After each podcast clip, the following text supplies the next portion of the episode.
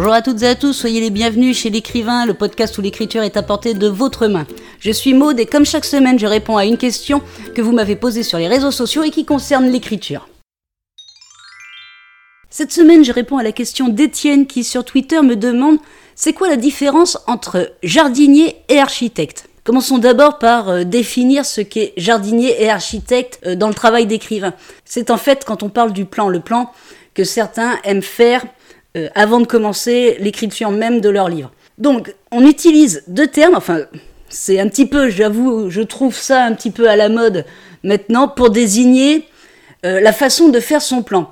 Si vous êtes architecte, c'est-à-dire que vous allez créer un plan hyper structuré, vous n'allez rien laisser au hasard dans votre livre. Donc vous allez commencer à faire votre plan avec le début, tous les déroulements de vos actions, tout le déroulement de votre intrigue pour arriver à la fin de votre livre et tout sera indiqué sur votre plan. Si vous êtes plutôt jardinier, dans ces cas-là, c'est vous avez envie d'être un petit peu moins structuré dans votre plan, donc vous allez juste créer un plan rapide. Vous voyez, vous allez juste euh, indiquer les grandes lignes de votre livre et après vous allez vous lancer dans l'écriture parce que vous allez, pour faire le, lien avec le jardinier, vous allez semer quelques graines et après vous allez laisser pousser et voir ce que ça donne. C'est un peu ça le principe aussi de faire des plans succincts, c'est de noter quelques idées et après vous vous lancez dans l'écriture et vous voyez ce que ça donne. Donc voilà Étienne, j'espère que j'ai répondu à ta question, à savoir ce qui est un jardinier ou un architecte dans l'écriture.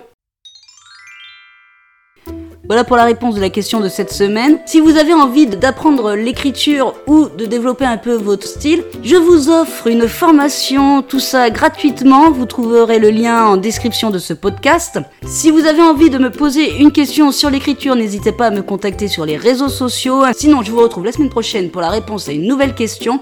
En attendant, bonne écriture à toutes et à tous et prenez soin de vous.